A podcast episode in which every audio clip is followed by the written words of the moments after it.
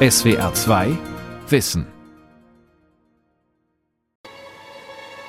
Morgen ab etwa 11.10 Uhr werden viele Menschen in Deutschland fasziniert an den Himmel blicken. Es kommt zu einer partiellen Sonnenfinsternis. Dass sich dabei der Mond für etwa zwei Stunden vor einen Teil der Sonnenscheibe schiebt, ist längst enträtselt. Doch unser Stern lässt die Fachleute noch immer staunen. Ständig schleudert die Sonne gewaltige Materiewolken ins All, die schlimmstenfalls Satelliten zerstören und unser technisches Leben lahmlegen könnten. Die in einem elfjährigen Zyklus schwankende Aktivität der Sonne treibt die Forscherinnen und Forscher schier zur Verzweiflung. Jetzt soll eine Raumsonde, die bis in die Gluthitze direkt an der Sonne vordringt, für Klarheit sorgen. Und für einige Fantasten lösen bald Solaranlagen in der Umlaufbahn die Energieprobleme auf der Erde. Die Sonne, Stern des Lebens, der Energie und der Zerstörung. Von Dirk Lorenzen. Seit viereinhalb Milliarden Jahren versorgt die Sonne die Erde mit Licht und Wärme, den Grundlagen für das Leben auf unserem Planeten. Zudem schleudert sie Unmengen an geladenen Teilchen ins All. Der Weltraum zwischen Sonne und Erde ist nicht, wie man lange geglaubt hat, im Wesentlichen leer. Neue Daten zeigen, wie launisch die Sonne ist, welche Mengen an Materie und Strahlung der Erde und den anderen Planeten regelrecht um die Ohren fliegen. Unser Planet ist eine Art Insel, die rund um die Uhr der Brandung des Sonnenwinds ausgesetzt ist. Doch die Fachwelt rätselt noch immer, was genau die Aktivität der Sonne antreibt. Zero. Liftoff of the mighty Delta IV Heavy rocket with NASA's Parker Solar Probe, a daring mission to shed light on the mysteries of our closest star, the Sun. 12. August 2018, 3.30 Uhr Ortszeit. Von Cape Canaveral in Florida stemmt sich eine Delta-4-Rakete in den nachtschwarzen Himmel. Auf dem gleißend hellen Feuerschein der Triebwerke startet die Parker Solar Probe. Eine kühne Mission, um unseren nächstgelegenen Stern in neuem Licht erscheinen zu lassen, wie der NASA-Kommentator schwärmt. Kühn trifft es durchaus. Die Raumsonde soll die Sonne geradezu berühren. So. Weiß ich. Zum internationalen Team der Parker Solar Probe gehört der Astrophysiker Volker Bothmer von der Universität Göttingen. Wir sind hier im vierten Stock des Instituts für Astrophysik und Geophysik an der Kuppel. Das ist eine Kuppel zur Sternbeobachtung und können gut auf Göttingen und Umgebung schauen. Was sehen wir am Himmel? Die Sonne.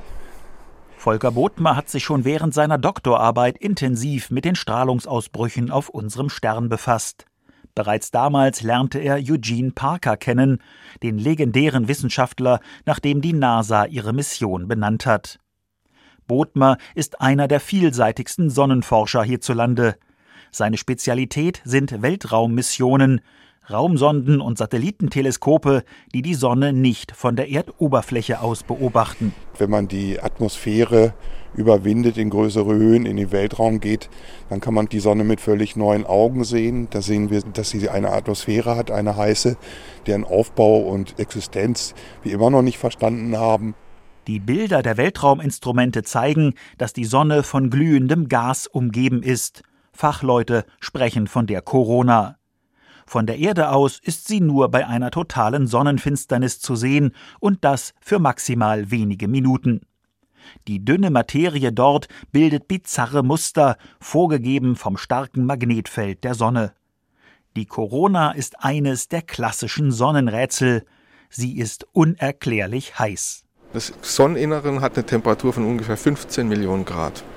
Nach außen hin nimmt die Temperatur ab und die Oberfläche der Sonne, so wie wir es sehen mit unseren Augen, eine Temperatur von ungefähr 5000 Grad. Soweit alles gut. Bernhard Fleck ist der europäische Chefwissenschaftler des Satelliten SOHO, den NASA und ESA gemeinsam betreiben. Der befindet sich anderthalb Millionen Kilometer von der Erde entfernt im All und hat von dort die Sonne und ihre Corona rund um die Uhr im Blick. Wenn man aber nach außen geht, in die Corona, steigt die Temperatur auf einmal schlagartig auf über eine Million Grad. Wie kann sowas sein? Ich meine, jeder weiß, wer am Lagerfeuer sitzt, wenn er sich vom Lagerfeuer wegbewegt, wird es kälter. Das Problem ist ungefähr so, ich will einen Topf Wasser kochen und stelle die Heizplatte auf 30 Grad und erwarte, dass über der Kochplatte das Wasser auf 100 Grad erhitzt wird. Es funktioniert nicht, es geht nicht. Doch bei der Sonne geht das, nur weiß bisher niemand wie. Den Forscherinnen und Forschern ist nur klar, dass die Lösung dieses Problems irgendetwas mit dem Magnetfeld der Sonne zu tun hat. Man muss nur die Sonne anschauen, die Corona jetzt so ein Bild. Und dann versteht man, dass Magnetfelder eine Rolle spielen müssen. Denn all diese Strukturen, die man hier sieht, sind magnetische Strukturen. All das sind aktive Gebiete. Man sieht diese wunderschönen Schleifen, Loops, wie wir sie nennen, die geheizt werden, unheimlich dynamisch sind, die miteinander wechselwirken. Die Sonne ist kein ruhiges, praktisch ewig unveränderliches Objekt. Alles ist ständig in Bewegung. Auf der brodelnden Oberfläche bewegen sich Materieschleifen erratisch, platzen auf und schleudern das Gas ins All. Von der Sonne pustet ständig ein stromgeladener Teilchen in den Weltraum, der Sonnenwind, der auch schon mal zum Orkan anschwillt.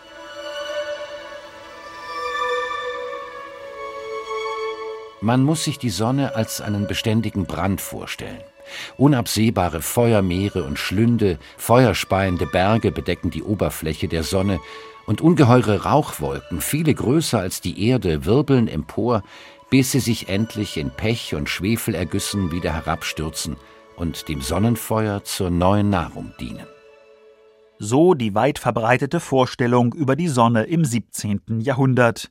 Gelehrte wie der Danziger Astronom Johannes Hevelius lagen gar nicht so falsch, auch wenn natürlich keine Berge das Feuer speien und es auf der riesigen Sonne nicht Pech und Schwefel regnet.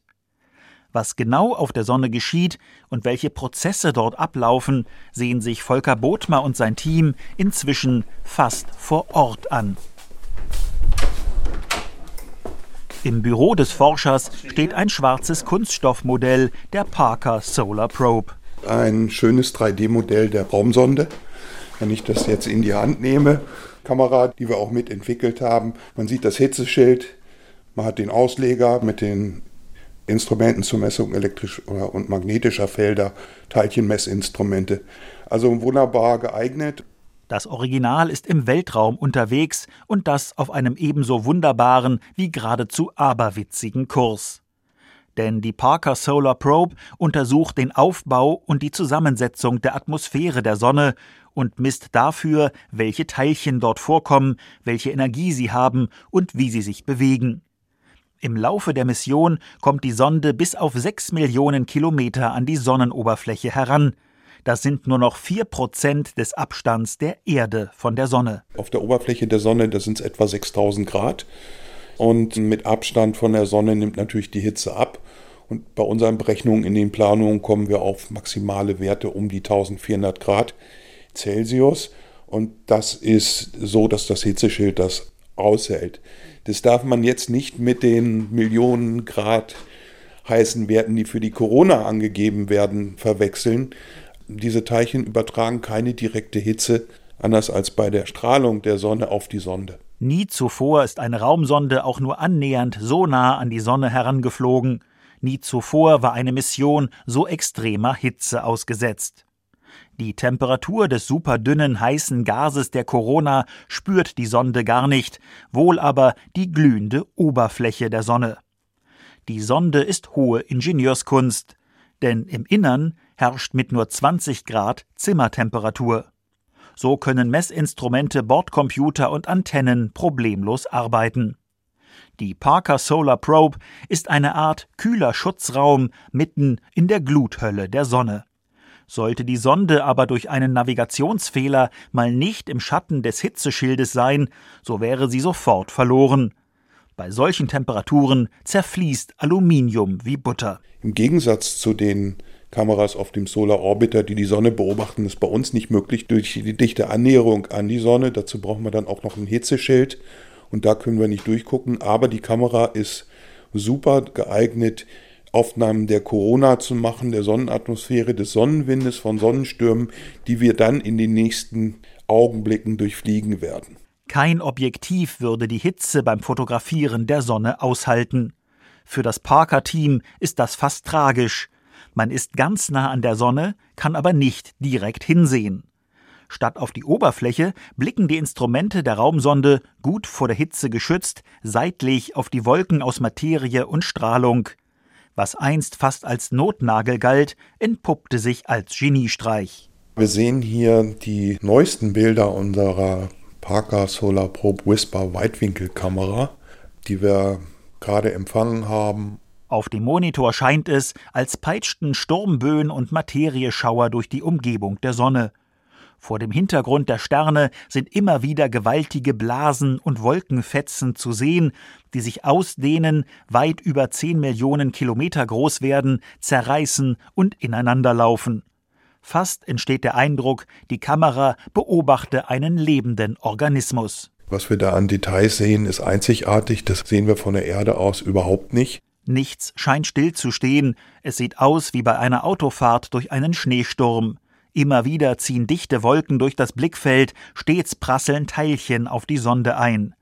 Das Team der Solar Probe hat einen Logenplatz, um der Sonne beim ständigen Explodieren zuzusehen. Wir sehen, dass die Corona, so wie wir sie von Sonnenfinsternissen her kennen, überhaupt nicht statisch ist, sondern dass sie ständig sich in den Raum ausdehnt, dynamisch ist. Das sieht so aus, als wenn wir uns mit der Erde praktisch in einer Strömung, in einer Meeresströmung bewegen und das ist gigantisch, was wir da an neuen Dingen sehen.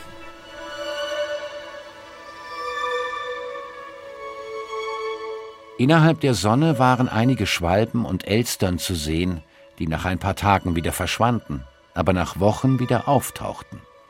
Dies ist ein böses Omen für den Herrscher Huai. Chinesische Sterndeuter hatten schon lange vor der Erfindung des Fernrohrs hin und wieder dunkle Flecken auf der Sonne wahrgenommen und sie für hochfliegende Vögel gehalten. Die heilige Sonne konnte nicht befleckt sein. Tatsächlich tauchen auf der Sonnenoberfläche immer wieder etwas kühlere, schwarze Bereiche auf, Sonnenflecken. Etwa alle elf Jahre gibt es besonders viele. Derzeit geht die Sonne wieder einem Maximum ihrer Aktivität entgegen. Vermehrt bilden sich magnetische Störungen, in denen die dunklen Flecken entstehen. Die Fachleute beobachten das, staunen und grübeln, räumt Bernhard Fleck ein. Diese Frage, woher kommen Sonnenflecken, wieso gibt es diesen elfjährigen Fleckenzyklus, ist eine der Schlüsselfragen in der Sonnenphysik. Was treibt diesen Elfjahreszyklus? Denn die Sonne ist wirklich eine andere im Sonnenminimum, Sonnenmaximum. Die im Schnitt elfjährige Periode der Sonnenaktivität hat schon Generationen von Fachleuten fast in den Wahnsinn getrieben. Die Modelle, die angeblich den Verlauf erklären und Vorhersagen für die nächsten Maxima machen, lassen sich kaum mehr zählen. Aber sie alle haben den Realitätscheck nicht bestanden.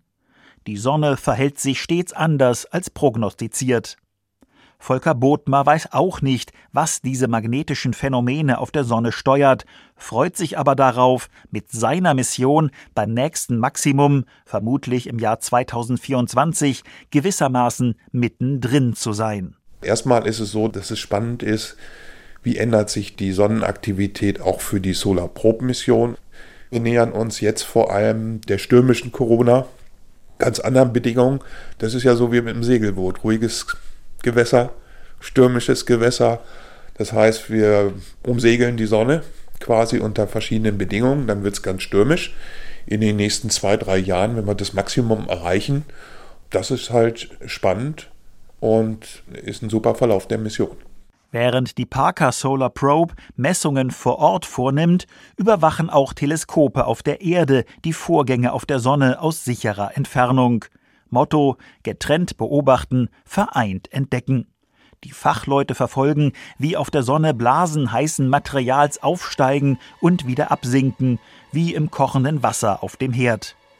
Inzwischen sind selbst Einzelheiten von rund 50 Kilometern Größe zu erkennen.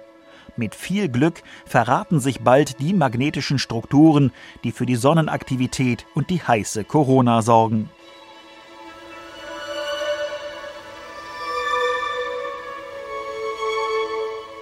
Das große Rätsel liegt jedoch darin, wie eine so ungeheure Verbrennung unterhalten werden kann. Jede Entdeckung der Chemie lässt uns hier völlig im Stich und rückt die Aussicht auf eine Erklärung in weite Ferne. Der englische Astronom John Herschel formulierte Mitte des 19. Jahrhunderts das Dilemma der Forscher. Damals war längst klar, dass die Sonne ein riesiges, glühend heißes Objekt ist. Doch die Astronomen brauchten noch fast 100 Jahre, um zu verstehen, woher unser Stern seine schier unerschöpfliche Energiemenge nimmt. Im Innern der Sonne verschmelzen in jeder Sekunde rund 600 Millionen Tonnen Wasserstoff zu 596 Millionen Tonnen Helium. Die fehlenden 4 Millionen Tonnen werden nach Einsteins berühmter Formel Energie gleich Masse mal Lichtgeschwindigkeit im Quadrat in Licht und Wärme umgewandelt. Wolfgang Finsterle vom Physikalisch-Meteorologischen Observatorium im schweizerischen Davos untersucht, was von der Sonnenstrahlung auf der Erde ankommt. Das ist die einzige Energiequelle, die man zur Verfügung hat auf der Erde, jetzt mal abgesehen von Kernspaltung und so. Also letztendlich ist, ist auch Kohle, Erdöl, das war alles mal Sonnenenergie. Also die, die Einstrahlung der Sonne, auch Wasserkraft, das ist die Sonne, die verdampft das Wasser und dann regnet es über den Bergen, wieder fließt es runter und dann kann man es turbinieren. Also alles Sonnenenergie eigentlich. Also es, es ist der Treibstoff, von dem alles lebt und alles, was sich bewegt auf der Erde, die sämtlichen Wetterphänomene, alles, alles Sonnenenergie. Das Institut in der Dorfstraße in Davos trägt auch die Bezeichnung Weltstrahlungszentrum. Dort wacht man über die Messung der Strahlungsleistung unserer Sonne. Alle fünf Jahre kommt es zu einem einzigartigen Forschungshappening. My name is Anna Andersson. I'm from Sweden. I'm from Saudi Arabia. I'm Hussein Shibli. Maya Martin, Österreich. My name is uh, Yongjun Park. I'm from Korea. Für drei Wochen ist der Parkplatz vor dem Institut dann ein großes internationales Observatorium. Fachleute aus mehr als 40 Ländern kommen zusammen. Auf langen Holztischen bauen sie dicht gedrängt ihre Instrumente auf. Stabile Stative, an denen weiß gestrichene Röhren und allerlei Kabel angebracht sind. Die Pyrheliometer, wie die Instrumente heißen, sind stets genau zur Sonne ausgerichtet und registrieren bei strahlend blauem Himmel, wie viel Strahlung hier unten ankommt.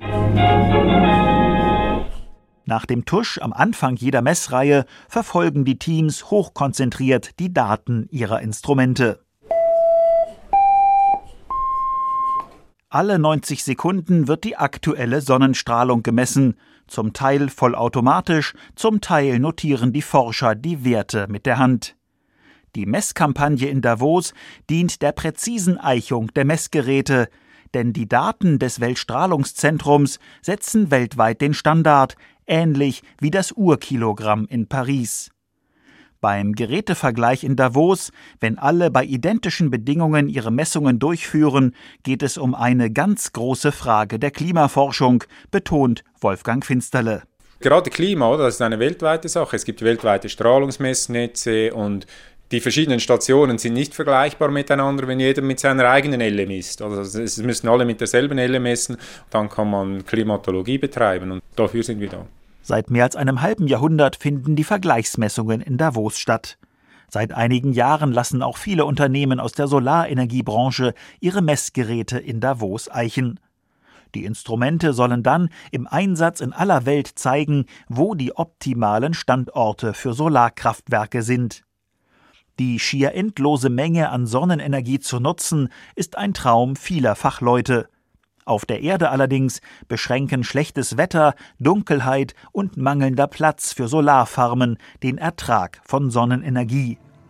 Ganz euphorische setzen daher auf Solarkraftwerke im Weltall.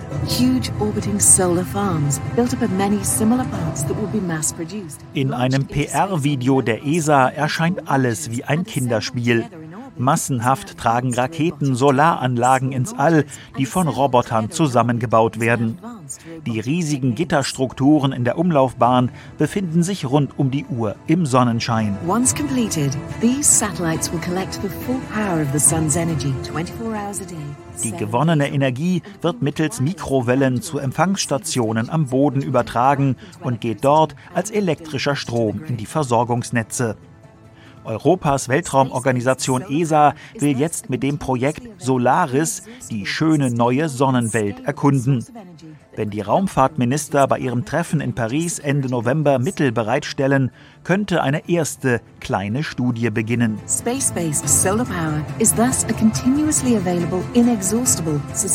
Aber himmlischer Sonnenstrom für die Erde ist bisher reine Science Fiction.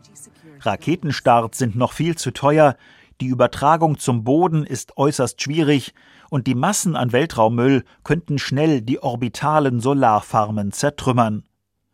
Träumereien von der unerschöpflichen Energie aus dem All kursieren seit dem Beginn der Raumfahrt.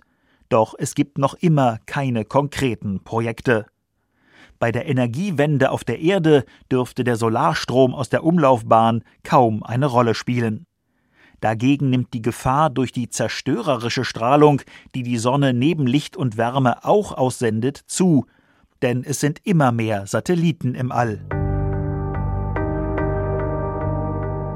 Es folgt eine Orkanwarnung des NASA Weltraumwetterzentrums. Heute Nacht haben sich auf der Sonne starke Eruptionen ereignet. Riesige Wolken geladener Teilchen rasen mit rund 10 Millionen Kilometern pro Stunde auf die Erde zu. Den Weltraumwetterbericht für alle am Ende der Nachrichten gibt es noch nicht. Aber Satellitenbetreiber wie NASA, ESA, das Militär, kommerzielle Unternehmen etc. haben die Sonnenaktivität genau im Blick. Eine Explosion an der falschen Stelle der Sonne und schon droht Ungemach in der Umgebung der Erde. In den kommenden Stunden treffen schwere Sonnenstürme die Erde.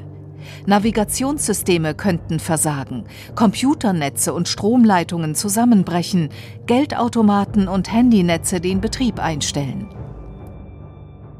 Wir wissen aber aus den Satellitenmessungen, dass wir zum Beispiel im letzten Zyklus über elf Jahre 10.000 Sonnenstürme beobachtet haben. Mit der Weltraumsonde SOHO wissen wir, dass 40 in Frage gekommen wären, um solche massiven Störungen auszulösen. Theoretisch ist das jeden Tag möglich. Bald sollen Weltraumwettervorhersagen genauso selbstverständlich sein wie der Ausblick auf Sonnenschein oder Regen am kommenden Wochenende. Noch sind die Prognosen sehr ungenau und bestenfalls im Zeitrahmen von 24 Stunden zuverlässig. Steht die Erde im Sonnensturm, so hat das fatale Folgen, wenn das Magnetfeld in der Materiewolke genau entgegengesetzt zum Magnetfeld unserer Erde verläuft. Dann entsteht ein sogenannter magnetischer Kurzschluss und dann werden Ströme erzeugt um die Erde rum, die sich bis auf den Erdboden auswirken. Polarlichter entstehen, großräumige Dichteänderungen in der Atmosphäre in 100 Kilometer Höhe entstehen, die den Funkverkehr und die Satellitenkommunikation stören. Und die Ströme können sich dann natürlich auch in Elektrizitätswerken bemerkbar machen und dann Effekte auf Transformatoren haben. Und dann knallt sozusagen das sind keine realitätsfremden Horrorszenarien. Der letzte große Sonnensturm fand 2003 statt, als gleich zwei Gaswolken hintereinander über die Erde hinwegfegten. In Schweden gab es etliche Stunden Stromausfall und das europäische Flugradar war ebenfalls stark eingeschränkt. Dutzende Flüge auf polnahen Routen mussten am Boden bleiben. 2012 verfehlte ein noch viel größerer Ausbruch die Erde um Haaresbreite. Die EU-Kommission hat sich das Forschungsprogramm Effects drei Millionen Euro kosten lassen, um die Auswirkungen von Sonnenstürmen genauer zu untersuchen, erklärt Volker Bodmer. In diesem Fall bestand ein Schwerpunkt darin, die Auswirkungen auf Satellitenkommunikation und Navigation zu untersuchen und da Vorhersagesysteme zu entwickeln. Es ist auch keine Frage, dass einer kommt, sondern nur wann. Und daran arbeiten wir halt auch dann die nötigen Vorkehrungen zu treffen. Für uns am Boden stellen die energiereichen Teilchen keine direkte Gefahr dar, weil das Erdmagnetfeld sie abhält. Aber die starken Ströme in der Atmosphäre legen dennoch hin und wieder ganze Stromnetze auf der Erde lahm. Dann muss man natürlich, wie es auch getan wird in diesen Risikostudien, die Folgeeffekte durchrechnen. Das kann man dann auf die Milliardenkosten treiben. Kein Strom, viele Systeme funktionieren nicht. Dann bricht also praktisch die ganze Infrastruktur zusammen. Milliarden Jahre lang war für das Leben auf der Erde nur wichtig, dass die Sonne schien und Licht und Wärme spendete. Die großen Sonneneruptionen spielten keine Rolle. Die Urmenschen haben allenfalls über das zauberhafte Polarlicht gestaunt, mehr haben sie von der Sonnenaktivität nicht mitbekommen. Doch unsere Hightech-Gesellschaft ist abhängig von Stromnetzen und GPS, Telekommunikation und Echtzeitbeobachtungen der Erde, Wetteranalysen und vielem mehr. Das meiste davon ist nur dank zahlreicher Satelliten in den Umlaufbahnen möglich. Aber dort oben sind sie den Launen der Sonne ausgeliefert. Zwar ist bisher noch nicht einmal eine Handvoll Satelliten durch Weltraumwetter ausgefallen, doch die Sonne könnte auch ganz anders zuschlagen. Dann klänge die Weltraumwetterwarnung womöglich so. Vor 40 Minuten hat die Explosionsfront eines solaren Superflares die Erde erreicht. Durch diese stärkste bisher beobachtete Sonneneruption ist die Elektronik zahlreicher Kommunikations-, Wetter-, Erderkundungs- und Navigationssatelliten zerstört worden. Nach dem Ausfall vieler Aufklärungssatelliten wurden weltweit Krisenstäbe einberufen. Ein gigantischer Strahlungsausbruch, bei dem alle negativen Effekte unglücklich zusammenkommen, könnte weite Teile der Erde für einige Zeit in einen vorindustriellen Zustand zurückversetzen. Sowas lässt sich nur begrenzt vorhersagen und man kann auch keine wirklichen Statistiken aufstellen, weil es wird so gesagt, ja, alle 500 Jahre. Wenn wir zurückgehen, dann hatten wir den letzten stärksten Sturm 2003 im Oktober mit diversen Effekten auf den Flugverkehr, auf äh, Stromsysteme. Aber der stärkste Sturm, den wir in der Geschichte kennen, der ist 1859 aufgetreten im September von dem Astrophysiker Richard Carrington beobachtet. Der britische Forscher hatte zufällig eine gleißend helle Explosion auf der Sonne bemerkt. Stunden später schmorten Telegrafenleitungen durch und selbst über Nordafrika und der Karibik waren tagelang helle Polarlichter zu sehen. Damals war das vor allem ein kosmisches Kuriosum, doch heute würde so ein Ereignis Schäden in Höhe von zig Milliarden Euro anrichten. Die Daten neuer Teleskope und Satelliten enthüllen immer mehr Details der solaren Phänomene und lassen bisher die Sonne noch geheimnisvoller erscheinen. Bei manchen Experten sorgt das für eine gewisse Verzweiflung.